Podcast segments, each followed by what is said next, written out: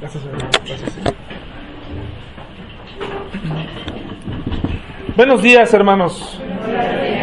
¿Me escuchan bien? No es necesario usar micrófono hoy, ¿no? ¿Les parece? ¿Me escuchas bien allá, Mayra? ¿Sí? Muy bien. Bueno, hermanos, pues vamos a... Le damos la, bienvenida a las personas que nos visitan por primera, segunda, tercera vez. Sean todos bienvenidos. Eh, hoy tenemos un tema eh, que es prácticamente la continuación del que comenzamos hace ocho días. Eh, un tema acerca de... ¿Se acuerdan de, qué hablamos hace ocho días, hermanos? ¿Del qué? Del ecumenismo, ¿verdad? Hablamos de, pues, este fenómeno, esta circunstancia que vive el mundo, propiciada especialmente por, por una iglesia bien conocida por todos, ¿no? Bueno, entonces hoy eh, a nuestros visitantes eh, voy a tratar de ser lo más eh, claro posible también en este tema y por supuesto presentarles el, verdadero evangelio porque hoy vamos a tocar el, tema de la apostasía. ¿Cuántos han oído hablar de la apostasía? Gracias, Dani. ¿Cuántos? A ver, levanten la mano, por favor. Gracias. Es la apostasía, eh, la, así se le llama a, a, las esposas de los apóstoles, las apostasías. Bueno, entonces, eh, yo he escuchado muchas veces este término y me sorprende al, si usted hace una búsqueda en, ahí en Google y usted le pone apostasía, se va a dar cuenta que la apostasía no nada más es un tema para eh, cristianos ¿no? O para el mundo cristiano evangélico, como se le conoce, o el mundo protestante, ¿no? Eh, sino también es, una, es un movimiento mundial, o por lo menos en algunos países como España, eh, que utilizan este término para, para, para renunciar a, la Iglesia Católica. Entonces ellos dicen, eh, no me preguntaron al bautizarme, entonces quiero retirarme, o algo así es el lema, ¿no? Entonces, eh, eh, digamos que es un término que ya mucha gente está utilizando también para salir de la iglesia católica. Pero hoy no nos vamos a enfocar a, ese, a, ese término en sí, eh, es decir, a, la, salida de, la, de, la, iglesia católica. La apostasía nos habla de una renuncia de la fe. Y leímos de la fe verdadera.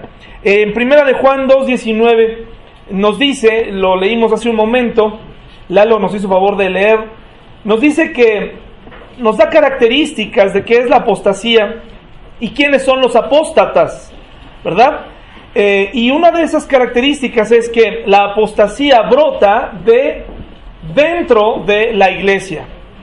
Si usted eh, estuvo la semana pasada, se va a dar cuenta o ya habrá notado que hicimos una diferencia entre el cristiano universal del que todo el mundo habla y del cristiano verdadero, el cristiano bíblico, ¿de acuerdo hermanos? ¿Se acuerdan? Entonces usted tal vez va a necesitar la primera parte para comprender esto.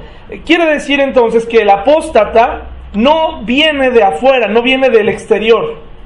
El apóstata no, una persona que es apóstata, y ahorita vamos a explicar, no proviene de afuera, sino proviene de dentro de la misma iglesia, ¿sí? Entonces eso es, lo, eso es precisamente lo que hace más difícil la situación. Y si usted busca en internet, le va a arrojar en algunos foros estas, eh, estas definiciones. Por ejemplo, apostasía. Literalmente es apartarse o excluirse de algo en que estuvo involucrado. Y en términos religiosos es el abandono de la fe en Jesucristo y niega la doctrina fundamental y las enseñanzas de quién? Del Evangelio. Otra, eh, otra definición es el abandono de una creencia que se reniega o abjura de algo. Nos llega del latín, dice esta persona en este foro, aunque el origen es griego, y ahí viene la palabra, que dice exterior, alejado, y la otra que es ubicación, estado. La apostasía abarca mucho más que una religión. Y por último es la acción o, defecto, o efecto de abjurar, negar, renegar, retractarse, y quiere decir abandonar una doctrina o dejar de creer en ella. Esto es la apostasía. Ahorita vamos a entrar un poquito más. Vamos a hacer una oración. Vamos a orar, hermanos. Muchas gracias por esta mañana.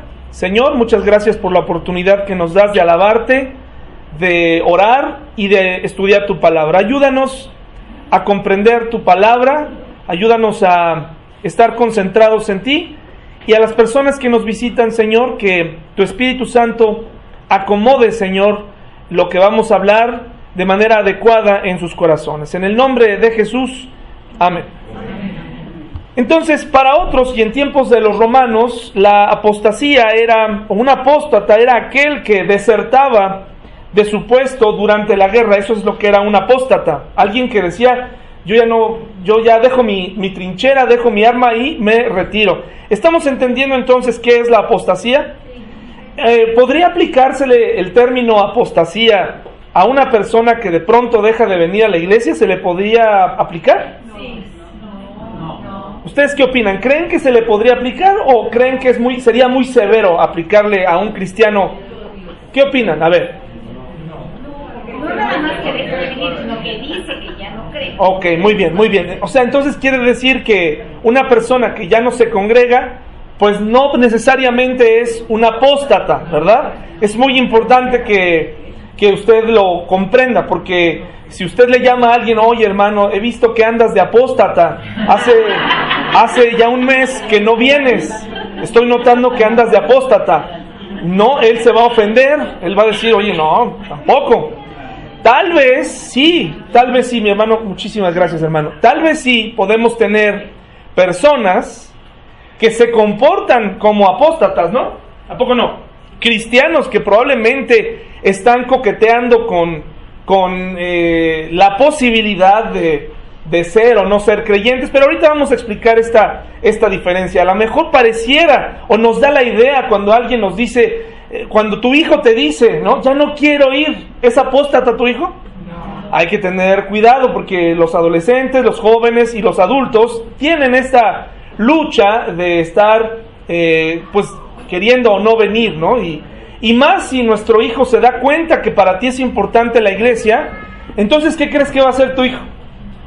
Lo va a usar en tu contra y te va a decir, ya no soy cristiano. Así como un niño grita, eh, te odio mamá, porque sabe que a la mamá le duele, entonces el, niño lo grita para que la mamá reaccione. Así nuestros hijos hacen cosas que en, realidad no están pensando claramente. Si tú te alejas de Dios, el problema no es para tus papás, el problema va a repercutir directamente en ti y, va, y te va a dañar a ti. Tal vez en este momento podrías estar en mejores lugares, lugares más divertidos, lugares más frescos, lugares más... Eh, y eso quién sabe, porque si hay muchos jóvenes hoy en día que pueden estar en medio de un paisaje y van a tener su celular en la mano. Pueden estar en un concierto, incluso hasta los artistas han regañado a, la gente, le deja tu celular, le han dicho, ¿eh? y disfruta de mi música, dicen algunos artistas. Entonces, a veces no se valora, eh, no estamos teniendo una, una madurez ¿no? A, la hora de pensar. En fin, entonces cuando alguien no viene a la iglesia no significa que es apóstata. Cuando alguien se cambia a otra iglesia es apóstata. A lo mejor eso te quieren hacer creer, ¿no? No vayas allá porque allá están los apóstatas. No, eso no es, ¿verdad? Entonces, pero sí nos da el concepto de alguien que deserta, ¿verdad? Y, y les invito a que vayamos al libro de Judas. ¿Y quién es Judas, hermanos? Según, según la tradición, ¿quién es, ¿quién es Judas? A ver, ¿quién escribió Judas? ¿El medio hermano de Jesús o el apóstol Judas? ¿Quién? El medio hermano, el apóstol Judas, bueno, el discípulo, el discípulo, eh, pues él ya no, ya no alcanzó a escribir, hermanos, ¿verdad? Ni en carta de despedida, él decidió quitarse la vida. Entonces aquí, según la, según la tradición, los teólogos, la, gente que ha estudiado y se ha adentrado más y que gracias a ellos tenemos mucha información, muchas anotaciones que hay que examinar, ¿verdad? Que hay que examinar. No todo lo que está escrito ahí en tu Biblia de más es correcto, ¿verdad? Hay que examinarlo. O sea, ya ven que hay notas a veces.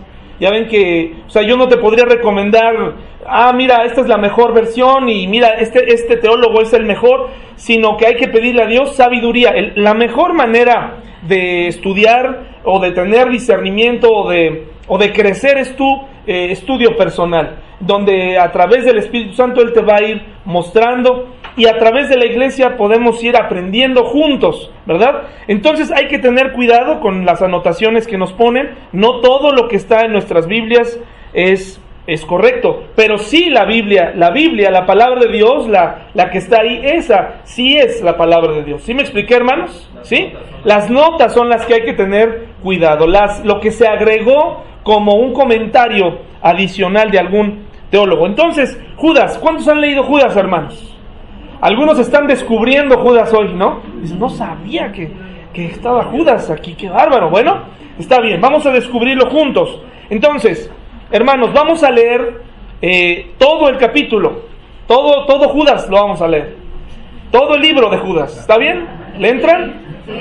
Perfecto, ¿no? Hay, hay alguno que de entrada le dice, no, es demasiado, es demasiado, pero no, si usted se da cuenta, es, es pequeñito. Y es muy importante, Judas debería ser llamado, según a, sugerencia de algunos, los hechos de los apóstatas. Debería ser llamado, dice algún teólogo, los hechos de los apóstatas. ¿Ya está? Entonces yo voy a leer el número uno, ¿sí? Y ustedes leen el número dos. ¿De acuerdo, hermanos? Y así sucesivamente. Y como es muy importante que quede aquí en la grabación, lo tienen que leer parejitos, como una sola voz, escuchándonos mutuamente, ¿sí? Entonces, Comienzo y luego ustedes, por favor, apóyenme leyéndolo todos juntos y con el mismo ánimo porque se va a grabar. Dice, Judas, siervo de Jesucristo y hermano de Jacobo, a los llamados santificados en Dios Padre y guardados en Jesucristo, misericordia y paz y amor sean multiplicados. Amados, por la gran solicitud que tenía de escribiros acerca de nuestra común salvación, me ha sido necesario escribiros exhortándoos que contendáis ardientemente por la fe que ha sido una vez dada a los santos. Porque algunos hombres han entrado indirectamente, los que desde antes habían sido destinados para esta condenación, hombres impíos que convierten a Dios, el único soberano, y a Señor una nota rápida, en el versículo 3 nos dice que es necesario, o sea, es urgente. Judas quiere decirle a, las personas, le dice, esto que les voy a decir es muy importante. Y en el versículo que ustedes leyeron dice, porque han entrado, ¿quiénes? Personas encubiertas, personas encubiertas en la iglesia, ¿verdad? Y dice, mas quiero recordaros, en el versículo 5, ya que una vez lo habéis sabido, que el Señor, habiendo salvado al pueblo, sacándolo de Egipto, después destruyó a los que no creyeron. Y a los ángeles que no guardaron su dignidad, sino que abandonaron su propia morada, los ha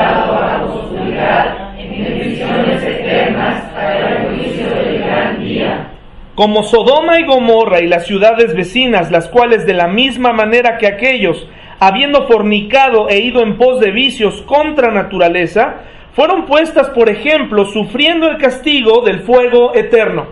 No obstante, de la misma manera, también estos errores mancillan la carne, rechazan la autoridad y blasfeman de las potestades superiores.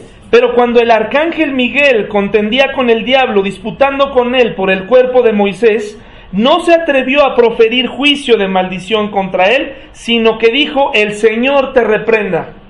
Pero estos blasfeman de cuantas cosas no conocen, y en las que por naturaleza conocen, se corrompen como animales irracionales. Ay de ellos porque han seguido el camino de Caín y se lanzaron por lucro en el error de Balaam y perecieron en la contradicción de Coré.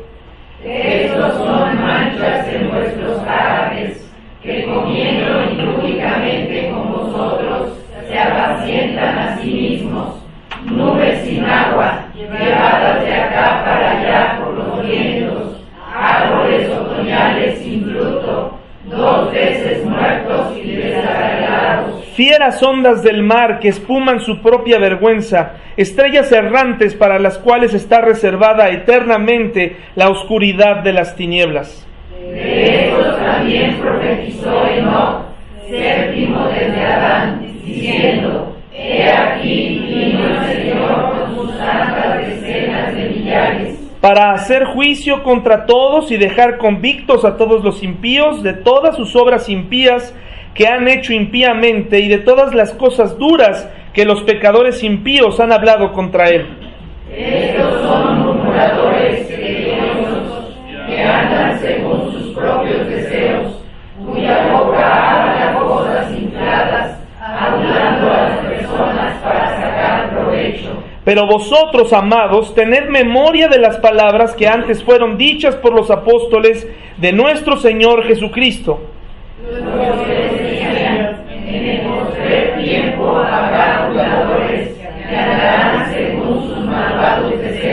Estos son los que causan divisiones, los sensuales que no tienen al Espíritu. Pero vosotros, amados,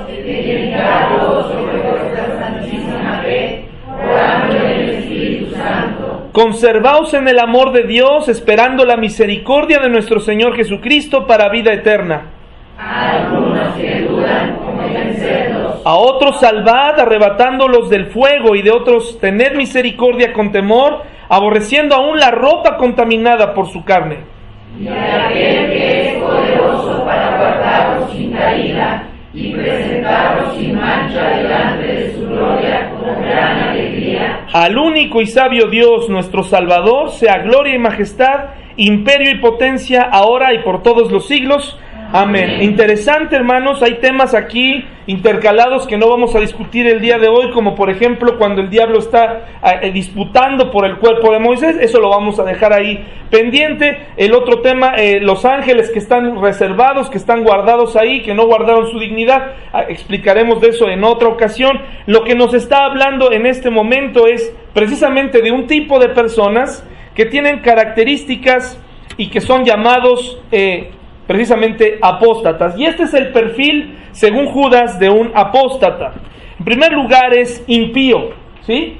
Es impío, es pervertido, niega a Jesús, contamina la carne, es rebelde, maldice a las potestades superiores.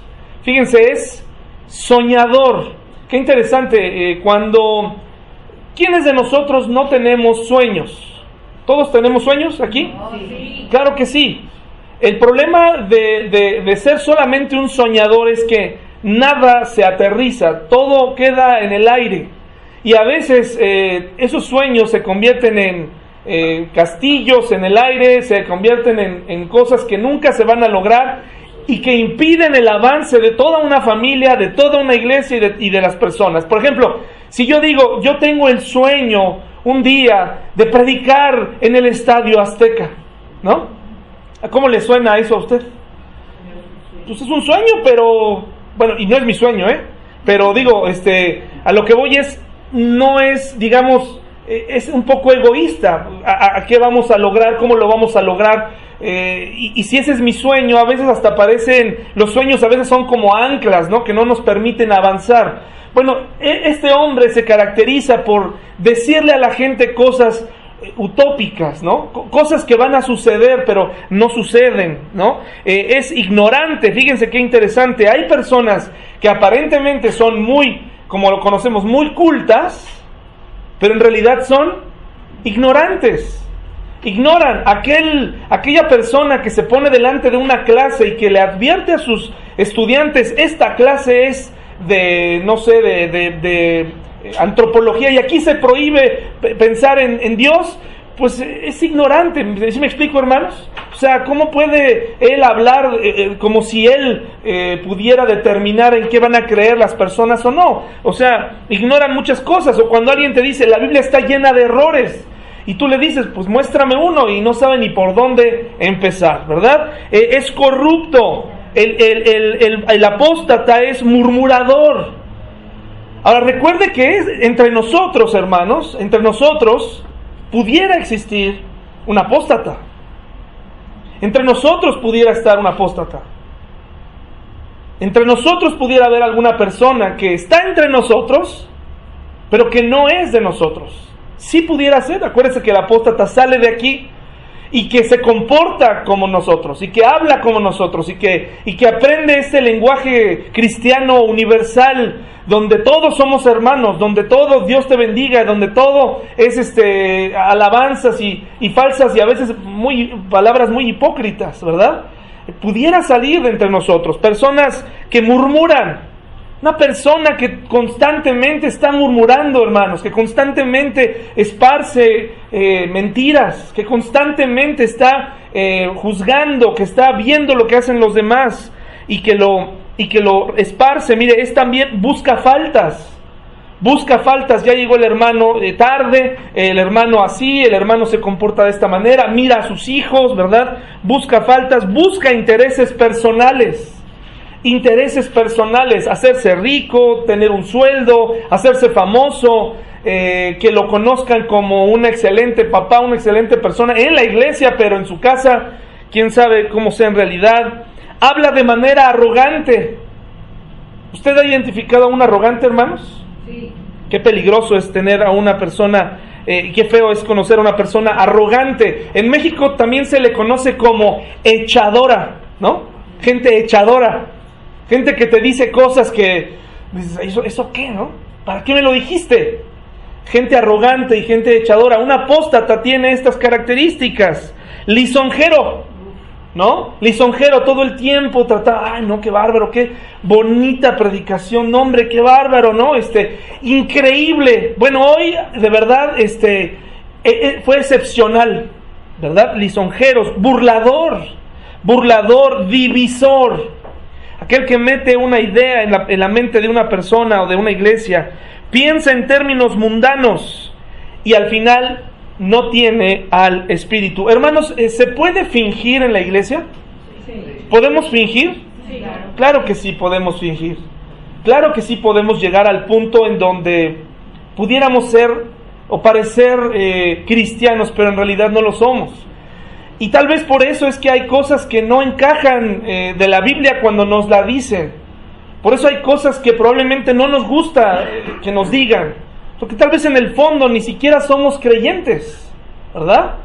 Hemos crecido en un sistema eh, muy optimista en donde, donde le decimos, a los pastores quisiéramos decirle a la gente, tú eres cristiano, tú eres cristiano, tú eres cristiano, me parece que eres cristiano, me parece, yo creo que tú eres pero hermanos, la realidad es que ¿quién lo puede saber realmente, no?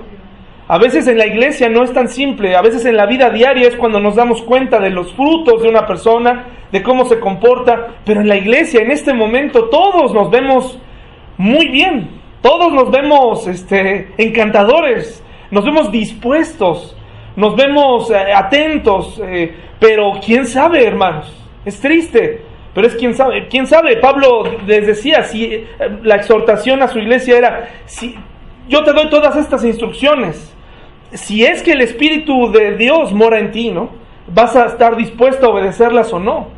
O sea, es interesante analizar nuestro corazón, nuestra mente, porque podemos llegar a caer en este punto de creer que somos cristianos cuando realmente no lo somos, cuando realmente no hemos puesto nuestra confianza en Dios y cuando realmente en el fondo tú no crees en ciertas cosas. El proceso de la apostasía en la iglesia es muy sencillo, no es nada complicado. En primer lugar, comienza de manera sutil. Comienza de manera sutil, comienza con enseñanzas modernas. La enseñanza de la semana pasada, la enseñanza ecuménica, eh, que, del ecumenismo, lo que estudiamos la semana pasada, fue, fue, una, fue una enseñanza que dijimos no es progresista, no agrada a la gente, porque hoy está de moda estar todos unidos, todos juntos, ¿no? Dicen algunos el, el lema ecuménico, ¿cuál es? Que les dije, ¿cuál es el lema ecuménico? Todos los caminos. Bueno, ese es uno, todos los caminos llevan a Dios, pero hay otro, hay otro que les dije. Es correcto, vamos a concentrarnos en, nuestras coincidencias y no en nuestras diferencias. Entonces, ¿cómo puedo yo eh, unir el pensamiento de un pensador, de un filósofo, de, una, de, un, eh, de, un Mahoma, de Buda, con, Jesucristo?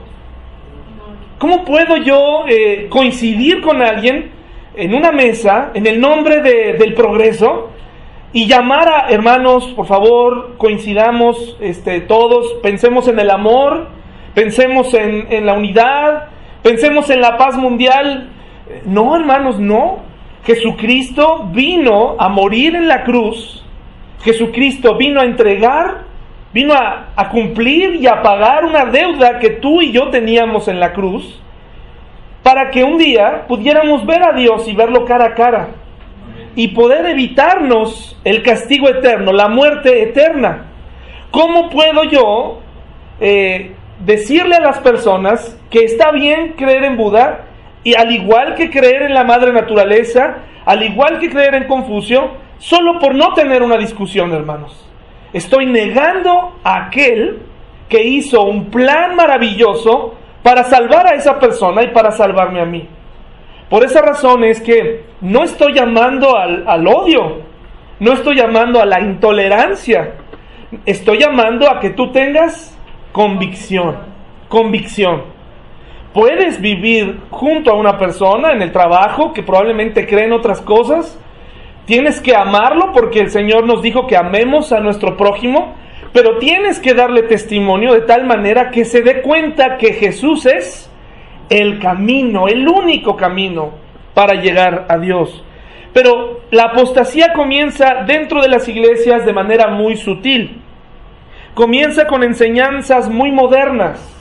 Comienza con pensamientos modernos, eh, progresistas. Eh, comienza con, enseñarle a la gente cosas como, por ejemplo, que no debe haber cristianos pobres, ¿no? Que el cristiano debe ser rico porque es hijo del rey, dice, ¿no? Entonces el cristiano que está pasando problemas económicos, hay que cuestionar si realmente es cristiano. Eso es una enseñanza moderna, hermanos, una enseñanza que para muchos es atrayente, ¿verdad? Atrayente.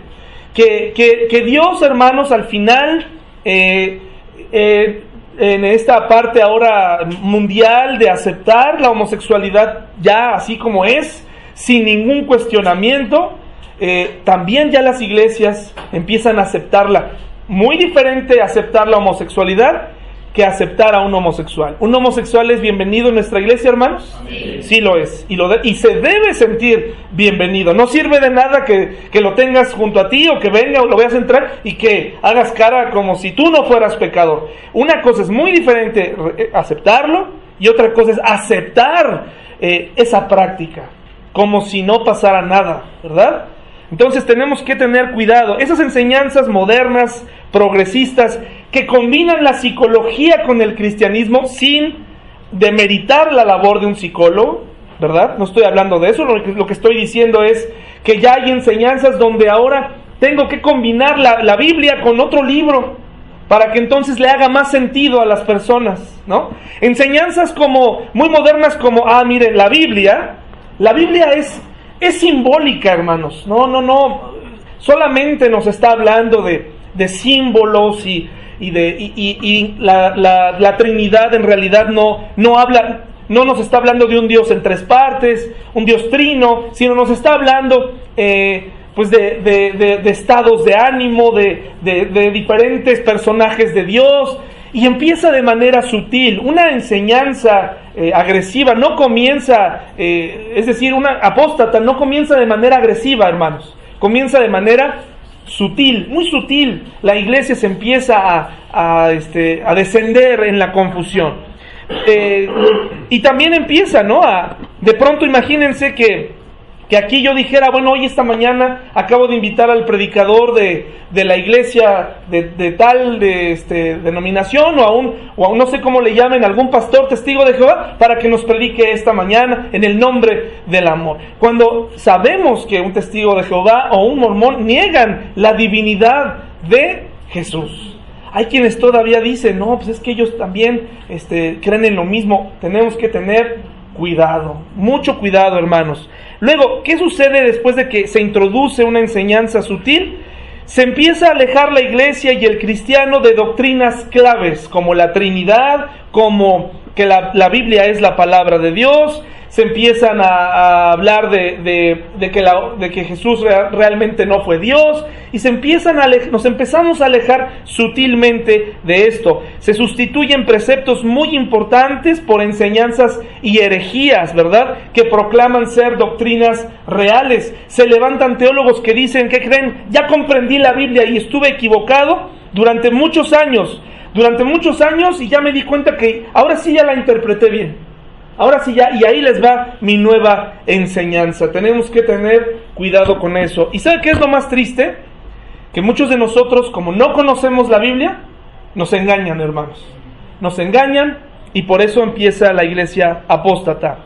Y termina esto por la renuncia completa de la fe cristiana y resulta en un abandono por completo de Cristo. Hermano, yo te, yo te invito a que Dios no lo quiera, esta iglesia, esta iglesia te falle, porque en nuestra iglesia hemos tenido, tenemos gente que viene de otras iglesias y que tal vez ha sido lastimada. Si esta iglesia te falla, una vez más, y se une a la lista de, de gente que te falla, si en mí no encontraste el apoyo que tú necesitabas, te voy a decir algo eso no significa que el cristianismo no funcione. Eso no significa que no vale la pena buscar una iglesia donde puedas crecer.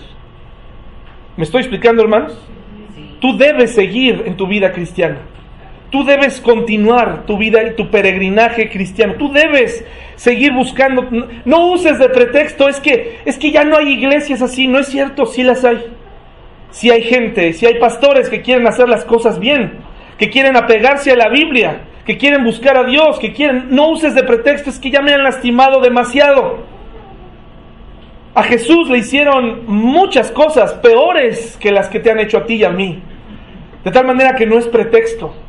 Porque si tú empiezas a tomar esa actitud de ya no me voy a reunir en ningún lugar porque ninguna iglesia me satisface, estás caminando hacia dónde? Hacia ese lugar hacia la apostasía. Tú no puedes generalizar, tú no puedes decir, es que todas las iglesias, no, no, es verdad que la mayoría de ellas, me atrevo a decirlo, la mayoría de ellas están más preocupadas por tener una hora de alabanza y tener un grupo de música excepcional. Están más preocupados porque no parezca que la predicación, para que no lastime la predicación, para que los, los hermanos, para que la hermana que da, para que el hermano que da, no se nos vaya a ir para que los jóvenes no se vayan. Hermanos, tengo una foto que he querido mostrar, pero para no herir susceptibilidades y como estoy en el año de piensa bien antes de hacer las cosas, entonces eh, quería mostrarles una foto de, de, los jóvenes que tenemos en la iglesia, que tuvimos en la iglesia. Es una iglesia, es una, una foto preciosa porque aparecen nuestros jóvenes eh, en, en la bodega. Esto no tiene mucho. ¿Hace cuánto adquirimos esa bodega? ¿Dos años? Año y medio, casi dos años. Y yo recuerdo cómo nos juntamos los jóvenes y abrimos por primera vez la bodega y tuvimos una reunión y nos tomamos una foto ahí. Y, parecía que esa foto era el comienzo de una algo grande para los jóvenes de la iglesia. El comienzo de algo grande. Increíblemente, de esa foto tan bonita, de esos tal vez 15 o 20 jóvenes que había, que estuvieron ese día, tal vez nos quedan 5. Tal vez nos quedan 5 hermanos, que se han ido, no por apóstatas. No, no, para nada, no vamos a acusar a nadie de apóstata aquí, no estamos ni siquiera ahorita lo que les voy a decir a continuación de ciertos personajes, ni siquiera voy a decir sus nombres, de esos personajes famosos se fueron gracias a que los papás decidieron que aquí no había futuro para sus hijos, ¿no? O porque sus papás no fueron capaces de manejar el conflicto entre adultos. Y dijeron, ah, no me hablas, yo tampoco te hablo, me, me llevo a mis hijos. Y cuando pregunto por esos jóvenes, muchos de esos jóvenes, ¿dónde crees que están?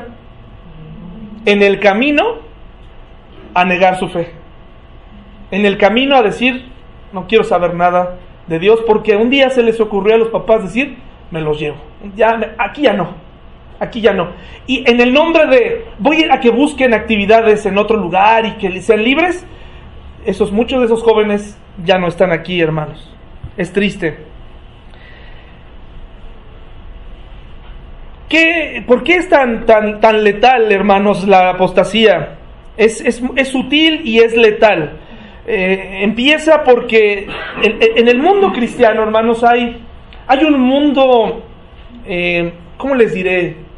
Un mundillo, ¿no? Un submundo, eh, en donde el cristiano tiene la necesidad de tener su propia música, de tener sus propias reuniones. Y la iglesia moderna hoy dice, quiero entretener a los jóvenes, no quiero que se vayan, les vamos a hacer sus tardeadas les vamos a hacer sus, este, vamos a hacerles sus centros de, recreación para que nuestros jóvenes cristianos no se aparten de la iglesia. Y entonces lo que provocan es que incluso ya hasta haya discotecas cristianas, ¿no? Hay antros cristianos, ¿no? Ya. Ya hay para que el joven, mejor que, que, venga aquí a, disfrutar, ¿no? Eh, entonces, es muy, es muy sutil y letal porque se empieza, este mundo cristiano tiene sus propias, su propia música, sus propios videos, sus propias películas. Por cierto, la mayoría de las películas cristianas son una vergüenza, hermanos, discúlpenme, es mi opinión, la mayoría mal hechas, pintan al cristiano siempre como un, una persona, este, a veces... Eh, no sé, super santa o, o, o, que todo el tiempo está aventando versículos, en fin, este, no muestran muchas veces la realidad. Hay, sus excepciones, pero hay un peligro, hermanos. Hay influencia. Nuestros jóvenes están siendo influidos por el mundo y por una mala copia de la iglesia moderna por, las, por, por parecerse al mundo. Fíjense, hasta hace poco me enteré que existe una vieja escuela y una nueva escuela para tener una iglesia. En la vieja escuela se le llamaba iglesia, ¿no? Ahora ya se le llama auditorio, ¿no? Y, ponga mucha atención, hermano, porque en la construcción de nuestro templo tenemos que tener mucho cuidado de no convertirnos en una, ni en una vieja ni en una nueva escuela, sencillamente en una iglesia donde se alabe a Dios, donde tengamos cosas funcionales. Ponga mucha atención, porque mire, la vieja escuela le llamaba al templo iglesia, ahora se le llama auditorio. En la vieja escuela se le llamaba púlpito, ahora se le llama podium. Ahora se le llama podium. En la vieja escuela es el altar, el altar de las decisiones. Ahora es la plataforma. ¿Han visto esas iglesias cómo se ven ahora? hombre, en Estados Unidos se ven preciosas. ¿A qué hora sale Luis Miguel, no? ¿A qué hora sale? ¿A qué hora sale? Bueno, se ve. Y de verdad, hermanos, me pongo yo ahí y digo, qué bárbaro. Voy a andar como los pastores que caminan, casi se van una cuadra y regresan. Y nunca abren la Biblia, hermanos. ¿Sí, se han visto? Con sus trajes hermosos y hablan y hablan y hablan y nunca abren la Biblia, ¿no? Eh, la predicación ahora ya no es predicación, ahora es conferencia, conferencia. El culto ya no es culto, ahora es una reunión. El pastor ya no es un pastor, ahora es un apóstol. Imagínense el pastor Melo, ¿no? La esposa del pastor ahora ya no es la esposa del pastor, ahora es la pastora. Yo no tengo nada en contra de las mujeres. Yo quisiera que en la iglesia la mujer participara más. Pero la mujer, hermanos, tiene su lugar dentro de la enseñanza, dentro de la iglesia, y no es el púlpito, hermanos. No es ahí. No, y eso no quiere decir que las vamos a encasillar en, la, en la clase de niños, lo cual es muy importante, porque a veces piensan, no, pues es que aquí en la iglesia nada más las mujeres son maestras. Pues, pues qué bueno, ¿no? O sea, tenemos clases de niños. Pero, pero las mujeres pueden hacer más. hablaremos de eso en otra ocasión. El predicador ya no es un predicador, ahora es un motivador. Ah, tapé a los hombres porque luego este, no vayan, a, no vayan a, a buscar y quiero quedar mal, ¿no? Es la nueva, es la nueva regla para los este, detenidos, ¿no? Tápales los ojos, aunque los identifiques este, de todo el cuerpo, ¿no? Predicador, motivador. Los siervos ya no son siervos, ahora son líderes. El cantor ahora es un salmista. El himno ya no es un himno, ahora es una canción. Y por cierto, hermano, muchas de las personas basan su vida en canciones. la vida cristiana la basan en canciones, no la basan en la Biblia. ¿Sí? Eh, tenemos que tener cuidado con las alabanzas, ¿verdad?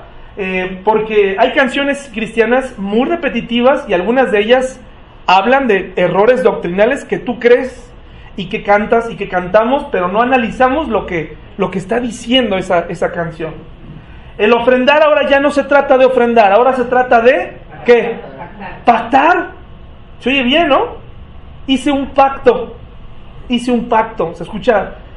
No, lo único que queremos es que ofrendes lo que Dios dispuso en dónde? En tu corazón.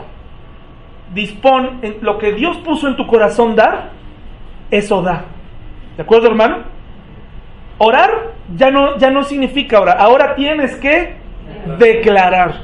He escuchado de algunos de ustedes, hermanos, con mucho respeto, porque tal vez lo aprendieron de otra, en otra iglesia, cuando, cuando tú oras, y estoy seguro que lo haces bien intencionado, declaro salud, dice. Declaro salud. Y entonces yo en mi oración ya me distraje, ¿no? Dije, ¿cómo está eso de que declara salud? ¿No? ¿Cómo? ¿Ahora ya le damos órdenes a Dios? Ahora yo, Señor, declaro salud para mi hermano. Te ordeno, te ordeno. Dios, eso es declarar. Estoy dando por hecho. Declaro que tus bienes son míos. ¿Cómo se oye? Lo ya lo declaré, Becky, por favor. Ya lo declaré, es mío. Yo no puedo, pero es una enseñanza que hoy en día está de moda entre los... Declara. Ya no tomes tiempo, no pierdas tu tiempo pidiéndole a Dios ya no pierdas tu tiempo confesando tu pecado, que es el motivo por el cual muchas veces nuestras oraciones están siendo estorbadas, se debe a nuestro pecado. Pero cuando tú llegas a oración y, llegas directo, Señor, te pido por mi negocio, por mis hijos, por la salud, por mi entrada y mi salida. Clásico, eso que sabemos, ¿no? Entrada, tú cuidas mis entradas y mis salidas, es todo lo que dice tu oración, ¿no? Eh, Señor, te pido, te pido, pero acuérdate que la oración eh, también involucra en la confesión de mis pecados y ahí es donde ya no nos agrada. Señor, si yo he hecho algo que está deteniendo la bendición a mi familia, si yo estoy haciendo algo por la cual mi, mi situación económica está así, si yo estoy haciendo algo por lo cual mis hijos, perdóname y ayúdame y muéstramelo y en tu voluntad, Señor, trae a mi hijo de regreso y en tu voluntad, pero no declares, no declares, declárate pecador ¿Sí? Y pide ayuda a Dios. Y ahora creer ya no es creer, ahora es decreto. Ahora es decreto. Tengamos cuidado con estas fórmulas que existen hoy en el mundo cristiano que suenan muy bonitas en la literatura eh, cristiana, en las portadas de los libros cristianos, las librerías, todo esto, los tomas y ves, ¿no? Declara salud, declara fe, declara felicidad. Caray, hermanos, no, ese, es un, ese es un cristianismo para cobardes. Nosotros necesitamos pedirle a Dios que haga su voluntad. Es un cristianismo valiente. Mientras estés aquí, hermano, vas a batallar con el temor, vas a batallar con las dudas, vas a batallar, tienes que tomarte de él. Nada de que ya declaraste, no, no, no, hermano, a orar, a orar. Nada de que ya decretaste, a trabajar, hermano, a trabajar. Ojalá en la mañana todos pudieran, decreto que hoy me van a pagar mi sueldo, me lo van a subir, sí, llegas con tu jefe, oye, ¿qué pasó? Yo decreté antes de salir, ¿no? Decreté, jefe, ¿por qué no me subes el sueldo? Pues a mí que me importa qué decretaste, ¿no? Dependencia de Dios. El, Padre nuestro nos habla de dar el pan de cada día, dánoslo hoy. No lo pides por anticipado, lo pides por hoy, para que todos los días estemos delante de Dios. Sin embargo, la magia, el misticismo, nos enseña que tú puedes darte una seguridad del futuro. En realidad, hermanos, no podemos asegurar nada acerca del futuro, más que Dios seguirá siendo fiel y que, va a amanecer contigo y, y, que va a estar contigo y que va a hacerse cargo de ti. De otra cosa, no sabemos con qué va a salir el mundo mañana, ¿sí? Entonces tenemos que tener cuidado. Por ejemplo, no estoy poniendo los nombres porque si no se convierte como en una cosa morbosa de que vamos a odiarlos, ¿no? Y vamos a vamos a tener cuidado, pero esto es real. Esto lo dijeron personas del medio cristiano, de la música que probablemente tú escuchas. Dice el hijo de un predicador, de un cantante cristiano, en el púlpito, el papá le permitió predicar, y en la predicación él dice, no existe ninguna deuda con Dios. Dice, no, no existe tal cosa. Y después hace una cosa, un análisis filosófico. ¿Existe o no existe una deuda con Dios, hermanos? Claro que sí. Claro que sí. Y gracias a Jesús ya no debemos, hermanos. Gracias a Él. Pero, pero tenemos ahora otra deuda, una deuda de amor que se paga con agradecimiento, con una vida limpia para Dios. ¿Sí? Así que sí existe una deuda, aunque este hombre famoso, por cierto, totalmente confundido. En un Twitter puso, en un tweet puso eh, que él era, fíjense nada más, pobre, pobre hombre, ¿no? Dijo que él era izquierdista a través del cristianismo, dice, pero no cristiano en sí. Y cuando alguien escucha estas palabras, uno dice, ay, qué bárbaro, ¿cómo, maneja la izquierda y la derecha, no? Maneja la... Sí, que va ambidiestro, ¿no? Eh, hermanos, que no le apantalle, ¿no? Este, usted no necesita ser un filósofo. ¿Ustedes creen que en la sierra, hermanos, ¿Quién, le interpreta la Biblia a un serrano? A un mexicano de esos que están allá en el pueblo metido. ¿Quién se le interpreta la Biblia, hermanos? El Espíritu Santo, hermanos. El Espíritu Santo es el que le dice a las personas, es su intérprete.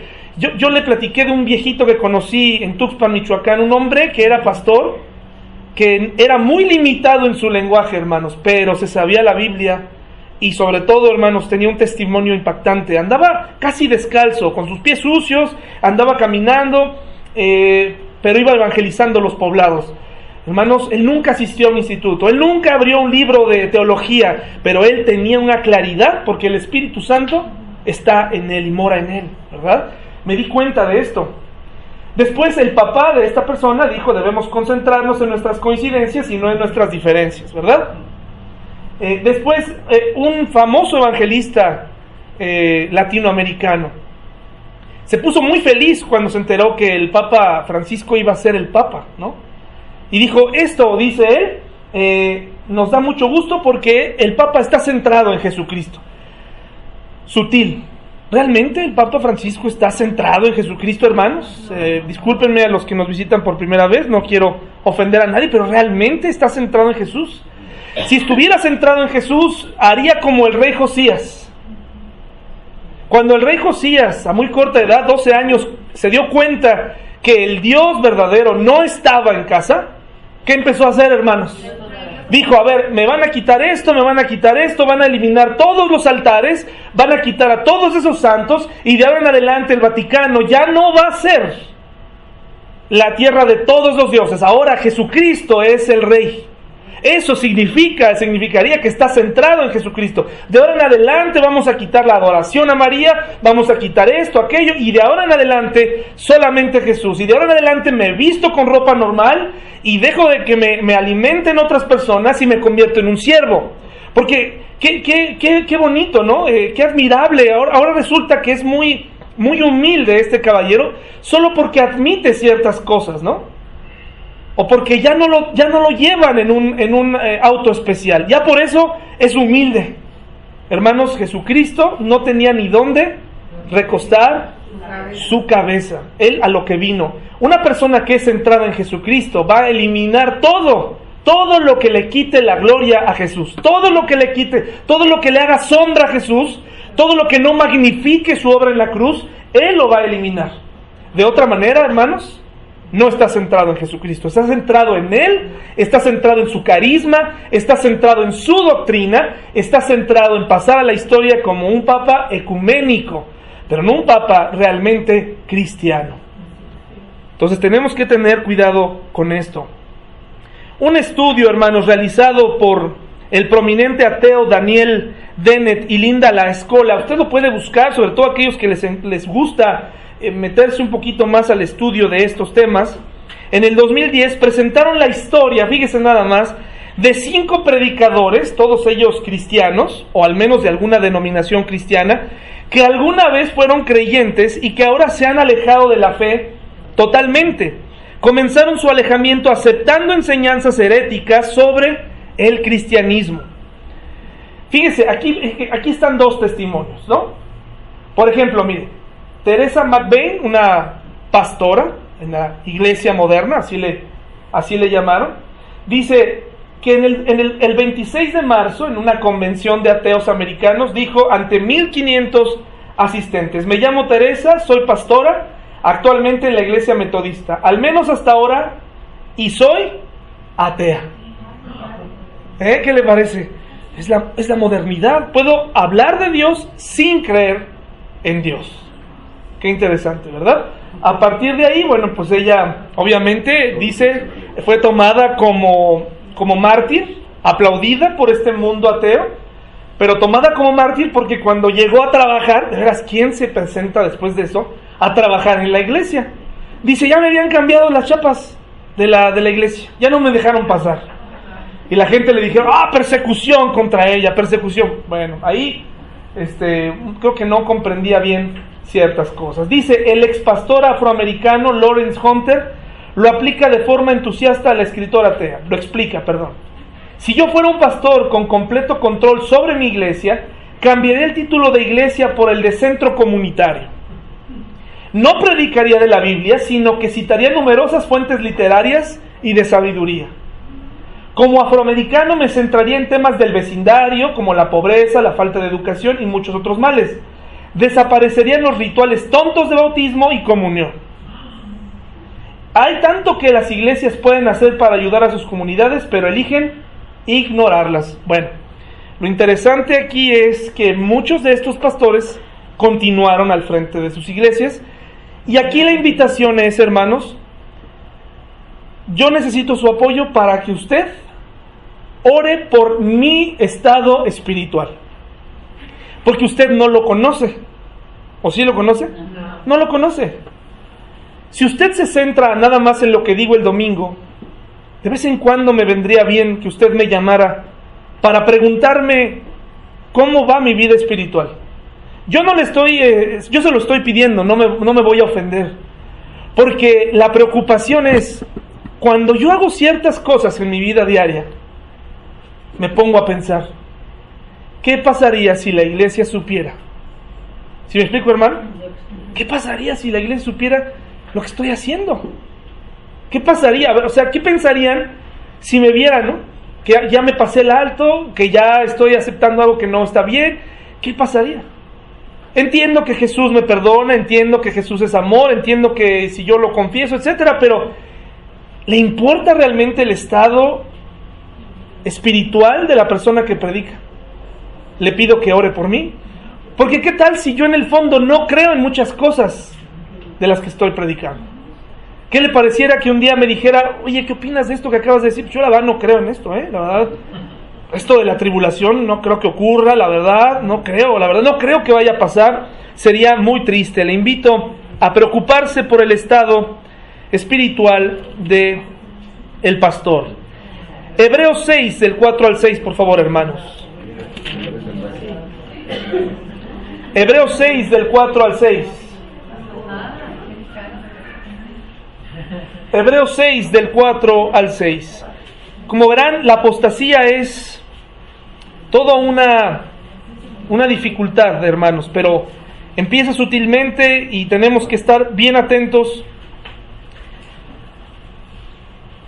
En un foro que leí hace poco, de por qué los cristianos hacen ateos a las personas, dice, dice, así se llamaba el artículo, por qué los cristianos convierten en ateos a las personas, es por el mal manejo que le damos a las dudas que las personas tienen.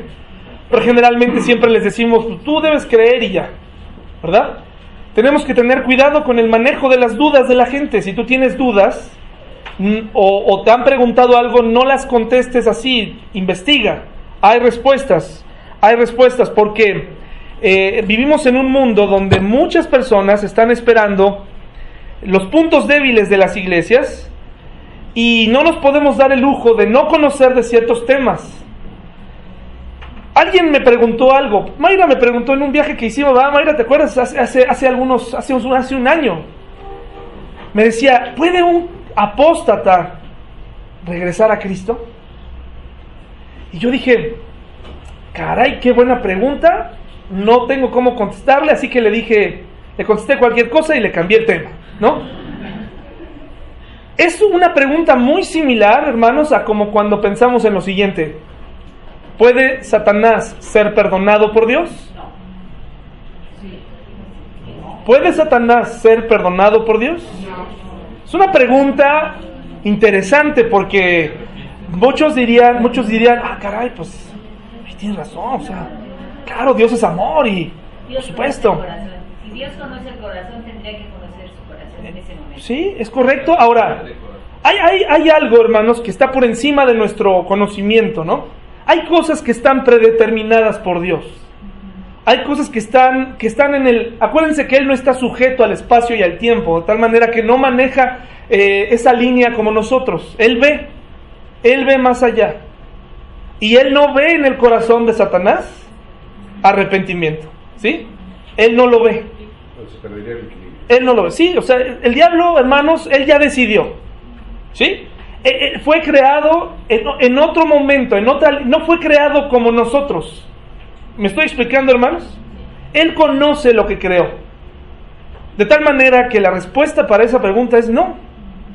Él ya, él, o sea, aquí no estamos apelando al amor de Dios, sino a la justicia de Dios. El diablo no va a buscar a Dios para arrepentirse.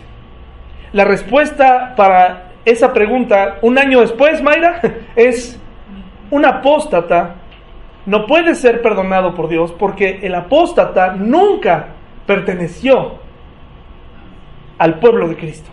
¿Sí? Por eso la Biblia deja claro que pertene estaba entre nosotros. Pero qué? No era, nunca fue. Nunca fue. Por eso un apóstata no es una persona que de pronto tiene dudas o tiene, o tiene este, preguntas acerca de Dios o que tiene luchas o que deja de venir o que, o que tiene caídas, ¿no? Eso se, tiene que manejar de otra manera. Es un cristiano que está batallando en su vida cristiana, que, que va a tener que enfrentar, si es hijo de Dios, va a enfrentar la disciplina de Dios, ¿verdad? El apóstata está negando los principios bíblicos, estar negando la doctrina y todo lo que alguna vez escuchó nunca realmente lo creyó. Y miren lo que dice Hebreos, ¿vale? No, para él lo que está haciendo es, es, correcto hasta el día del juicio, ¿verdad? Hebreos 6 del 4 al 6, miren, vean lo que dice aquí. Hebreos 6 del 4 al 6, recuerde, estaba entre nosotros, pero no era de, nosotros. Dice, y recayeron, ya está en Hebreos 6, del 4 al 6. Porque es imposible, fíjense, es imposible que los que una vez fueron iluminados y gustaron del don celestial y fueron hechos partícipes del Espíritu Santo y asimismo gustaron de la buena palabra de Dios y los poderes del siglo venidero y recayeron, sean otra vez renovados para arrepentimiento, crucificando de nuevo para sí mismos al Hijo de Dios y exponiéndole a ¿qué? vituperio. ¿Qué significa esto, hermanos? En unos minutitos se los digo para que, para que veamos el tipo de palabra que está utilizando. En primer lugar dice iluminados. Iluminados. Este tipo de personas, un apóstata, recibió, entendió intelectualmente el Evangelio. ¿Sí, hermanos? Fueron iluminados como tú y yo. El Espíritu Santo es el que nos muestra a nosotros y, de pronto algo que estaba velado, lo entendemos. La Biblia se entiende gracias a quién? ¿Al intelecto? No, al Espíritu Santo quien le habla a nuestro intelecto. Los apóstatas, cuando vienen por primera vez, o una persona viene por primera vez, escucha, es iluminada entiende el sacrificio de Cristo, entiende lo que hizo, entiende la parte del pecado, lo entiende, lo acepta intelectualmente nada más. ¿De acuerdo? Después, dice, gustaron, probaron lo que es vivir en la gracia, probaron el perdón, probaron lo que significa, hermanos, el, la comunión en la iglesia, gustaron. ¿Qué significa gustar? Dice la palabra de Dios que Jesús gustó, ¿qué? La muerte y se quedó en la muerte? Eso es lo que nos está diciendo aquí. Gustó, gustó, probó, probó la muerte, pero no se quedó ahí. El apóstata prueba, se queda en la entrada, pero no completa la experiencia completa, no hay arrepentimiento en el corazón. Es, sucede así. la Biblia nos enseña que tú primero fuiste, entendiste acá y luego hubo un cambio de mente respecto a Jesús y te arrepentiste y llegó al corazón. El Espíritu Santo hizo todo eso. Estas personas que fueron iluminadas en ese momento, que gustaron, recayeron e hicieron qué cosa? Menospreciaron la cruz de Cristo y dijeron, esas, esas son tonterías, ya no quiero saber nada y ahora me convierto totalmente al lado contrario y voy a atacar todo lo que tenga que ver con Cristo. ¿De acuerdo, hermanos? Estaban con nosotros, pero no eran de nosotros. Se les llamó hermanos, pero en realidad no eran hermanos. ¿Quedó claro, hermanos? ¿Sí?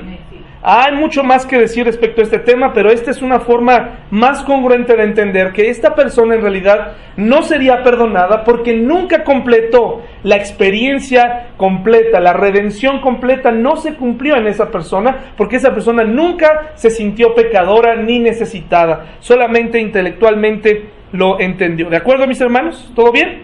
Bueno, ahora, la apostasía es un asunto muy grave, es un asunto muy delicado y comienza con una idea. Está bien tener dudas.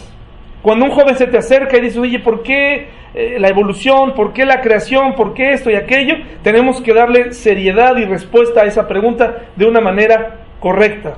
Pero si tú no le ayudas, esa persona va a empezar a investigar en muchas partes y va a encontrar muchas cosas convincentes que lo van a empezar a alejar de Dios. ¿Cuáles son mis recomendaciones, hermanos, para para todos nosotros. En primer lugar, estudie y examina lo, examine lo que lee y escucha, sobre todo por, en todos lados, pero por internet. La mayoría de ustedes, y yo me incluyo, tenemos el hábito de buscar predicaciones y ponerlas. Ten cuidado, ten cuidado, examínalo. Pero necesitas un punto de comparación. ¿Y con qué lo vas a comparar si no conoces tu Biblia? Aceptas todo lo que te dicen, aceptas todo lo que te enseñan. Eh, le das tiempo a conferencistas seculares, a, conferencistas cristianos, a todo mundo. Y haces una combinación de tu propia doctrina. Y por eso estamos confundidos. Estudia y examina lo que lees y escuchas por internet. Analiza la música con la que se adora a Dios. Analízalo. Hay canciones muy lindas, melodías muy hermosas, pero que en el fondo no están hablando de cosas bíblicas. ¿De acuerdo, hermanos? Hay un coro, ahorita se me fue, pero que, que, todo el tiempo le está... Eh, hay uno que dice, quiero ver tu gloria, o cómo, enséñame tu gloria, o es una, es una repetidera de esa frase eh, que, que yo digo, ¿qué le estoy pidiendo a Dios en esa alabanza? Enséñame tu gloria, ¿qué le estoy pidiendo a Dios? ¿Qué le estoy pidiendo? ¿Qué le pido? Veo su gloria todos los días, ¿no? ¿Qué, más quiero ver? O sea, se vuelve, en, enséñame, enséñame, es como un berrinche, ¿no? O sea, eh, hay que analizar lo que, eh, lo que escuchamos. La apostasía es sutil, puede ser identificada desde el vocabulario que se usa en una iglesia, un predicador o un escritor. Tenemos que tener cuidado. Examinemos nuestra vida todos los días. El estudio personal es la fuente primaria de su crecimiento cristiano. La apostasía en las iglesias es señal de los últimos tiempos. Segunda Tesalonicenses 2, por favor, y ya estamos llegando al final. Si se fijan, aquí tenemos que estar muy atentos, mis hermanos, muy atentos con qué escuchan, eh, qué escuchamos aún, y me parece más lo que escuchan los, escuchamos los cristianos. El cantante favorito, a ver qué nos está diciendo. Segunda Tesalonicenses 2, porque hay quien, hay quien escucha una canción y la da por hecho que esa es doctrina. Mucho cuidado, hermanos, discierne. No estoy diciendo que no, no la escuches, solamente discierne lo que estás escuchando, lo que, está, lo que te está diciendo un pastor, analízalo, analízalo, piénsalo, ¿sí? Segunda Tesalonicenses 2, versículo 2, dice que no os dejéis mover, ¿cómo? Fácilmente de vuestro modo de pensar, ni os conturbéis ni por espíritu, ni por palabra, ni por carta, como si fuera nuestra, en el sentido de que el día del Señor, ¿qué?